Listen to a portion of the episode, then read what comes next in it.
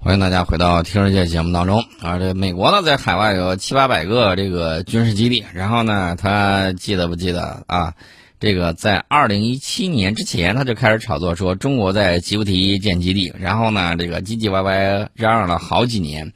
他所作所为，我这个理解就是啊，你建一座军事基地。啊，为了这个，包括在索马里派出护航编队进行打击海盗、执行任务过程之中啊，官兵休整啊，这个食品呢、油料补给，确确实实面临很多实际困难，确实有必要实施就近高效的这种后勤保障，然后在吉布提建设保障，更好的保障中国军队执行国际维和、亚丁湾和索马里护航、人道主义救援等等任务，这是中国在履行这个国际义务。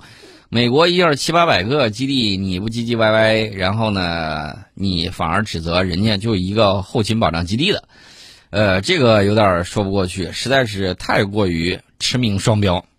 那么至于说他操心咱们在非洲大西洋沿岸建军事基地，啊，这个其实说实话，他还有一些其他的这个东西，他也在那儿。另外呢。他前一段时间还在炒作，炒作说中国将帮助塔吉克斯坦和这个在塔吉克斯坦呃和阿富汗边境建造一座军事基地。我们外交部发言人已经回应过了，说中国在中亚没有任何军事基地。还有一次，他想传播所谓的中国威胁论，说阿联酋有一处港口正在被中国进行秘密改造，最终将用于服务中国海军军舰。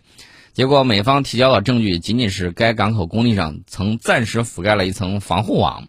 然后呢，他就拿出来这个炒作在说事儿。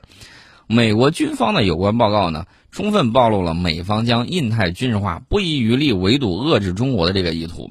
我们发展自身的这种国防力量，完全是维护自身主权、安全、发展利益，以及维护国际地区和平与安全的这种需要。这同美国在全球大肆炫耀武力、大搞霸权、霸凌、霸道。破坏地区和平稳定是有着本质的区别的，所以说呢，我们坚决反对美方将所谓的中国威胁论作为增加军费、扩张军力、维护军事霸权的这个借口。美方呢，把自己那个冷战花岗岩脑袋从上个世纪八十年代末抽出来啊，不要再这个继续威胁国际和平与安全的这个言行。大家看了一圈，发现没有？美国媒体炒作的啊，不是俄罗斯就是中国，为啥呢？自己急眼了呗，没办法了呗，啊，顺便说一下昂萨的这个老传统啊，前一段时间还经常装一下，可能白左经常喜欢装啊。最近一段，英国外交大臣这个发布了这个演讲，要发布一个演讲，呃，他要阐述自己的外交政策，他呼吁英国停止对殖民历史的愧疚和罪恶感，从而建立一个自信而积极的未来。看到没有，英国和日本这两个岛国是不是特别的像啊？无耻都能配成一对儿啊！这个实在是让人很无语。说白了就是啥呢？不装了啊！我就是殖民了，然后呢，我就是造成灾难的，你能把我怎么样吗？啊，反正就是这个样子。这个英国外交大臣叫伊丽莎白·特拉斯啊，不是特斯拉啊，是特拉斯。特拉斯呢，这个据说是要把自己打造成当代撒切尔。他的这个演讲是在英国皇家国际事务研究所进行的，在演讲之中呢，特斯拉呃口误啊，特拉斯要抨击殖民历史带给英国的这个心理负担，干了那么多坏事，心里都没有一点负担，这个恐怕不是为人之道吧？呃，他说英国人不应该被这段历史带来的羞愧和。对未来的这个怀疑所折磨，而是应该为自己的身份和立场感到自豪。他还认为，英国外交官应该获得更多权利，在世界各地推广美英国最好的商业文化和自由、民主、人权的价值观。等会儿，呃，这个国家顶了一个封建君主，这个不能叫民主啊。这个你怎么个自由法呢？你敢这个反对女王吗？看来你是不敢的啊！这个所以说呢，这个事情很有意思。另外呢，大家也看到了，这个英式民主啊，他自己所谓的啊，和法国的这个法式民主它不一回事儿，和美国的民主它也不是一回事儿，和日本的它还不是一回事儿。那么既然民主有多种多样，为什么美国老抱着自己死硬的这一种方式，然后要求大家都按他这个方式行事呢？所以说百花争鸣不好吗？非要都按你这个一个样子来？你上辈子是修剪树木的还是怎么着？哦，对，忘了，你是搞种植园、种棉花的。这个事儿说回来，英国的这个精英啊，就是这么表态的。外交大臣呢，就打算就是这个样子，甩锅直接甩。大家注意啊，这个特拉斯在十一月三十号的时候曾经访问过爱沙尼亚。然后呢，警告俄罗斯若入侵乌克兰将会犯下战略错误。期间呢，他驻他造访了驻扎在这个爱沙尼亚的英军部队，并且搭乘英军坦克进行合影。然后呢，这个英国的这个媒体啊，就纷纷把这个场景与英国前首相撒切尔夫人1986年访问西德时乘坐坦克的照片做了比较。大家还记得安倍前几年的时候登上坦克车啊，这个三呼板载。还还有印象吗？一丘之貉啊，都是这么一个表现。看来这个英国也是想往那个右转的啊，不知道是不是开着左灯往右转，这个我们就不清楚了。这个英国呢可能会在印太地区啊，据说是拉帮结派。另外一方面呢，也会对俄罗斯示强，以显示英国加强关注印太，并不意味着会忽略欧洲伙伴。我只说这么一个事儿啊。什么事儿呢？就是 F 三十五 B 挂在航母起降甲板前头那个飞行员身体还好吧？就那么逛着，这可是帝国的荣耀啊！今日幸温莎，明日幸伦敦，几时复幸新约克？太武适合封烟高，只顾一人庆友，乃祖弃美洲，乃翁弃天竺。而今又弃黑非洲，日不落国半途缩，每逢万寿将无。送给这个人。说完英国，我们顺便说一下这个日本。日本最近计划和美国打算在十二月进行一场联合演习。美军呢将首次在日本境内演练长距离空运海马斯多管火箭炮，目的是模拟在琉球等地发生突发状况的时候，美日双方可以快速协同部署、协同作战。那么这次演练是基于现代版的太平洋跳岛战术，也是日本第一次参加跳岛联合演习。那么问题来了，日本的这个前首相啊，在那儿大放厥词，要如何如何。再联想到前些年的时候，他搞得天皇都很崩溃，不知道这家伙想干什么，当众这个三呼板载，哎，这个事情看起来让人家仿佛回到了二战时期啊，鬼子那时候就。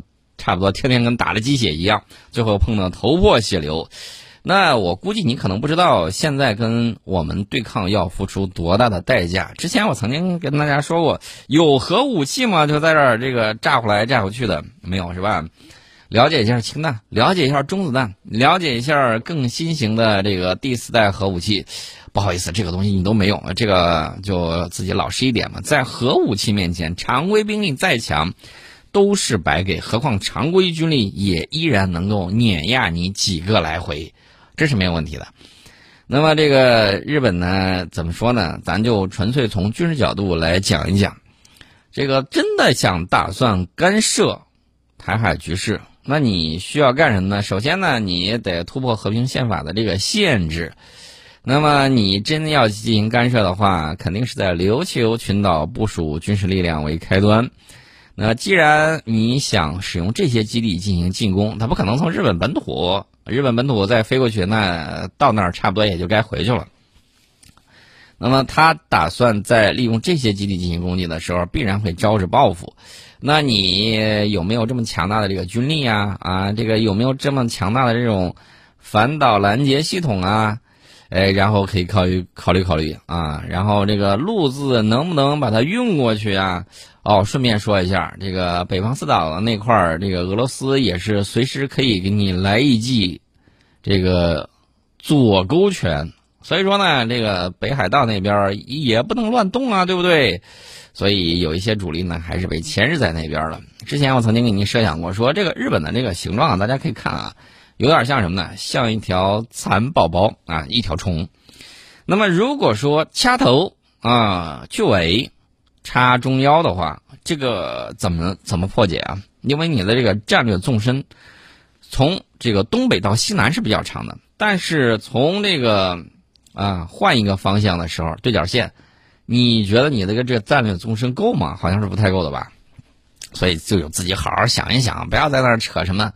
然后这个最近呃飞机能造得出来吗？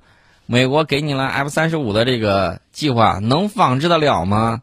能在二零三零年之前装备二百架吗？这个都是大问题啊。呃，至于说它加速现有的次时代战斗机，还是那个已经被拆掉的心神不宁的心神战斗机的衍生版吗？呃，到底吹风洞次数吹够了没有？为啥两个小腿儿还显得那么不隐身呢？这都是问题啊！所以说呢，这个日本好好考虑一下。如果说制空权都没有，那剩下的咱也就不用谈了嘛。制天权那就更白给了。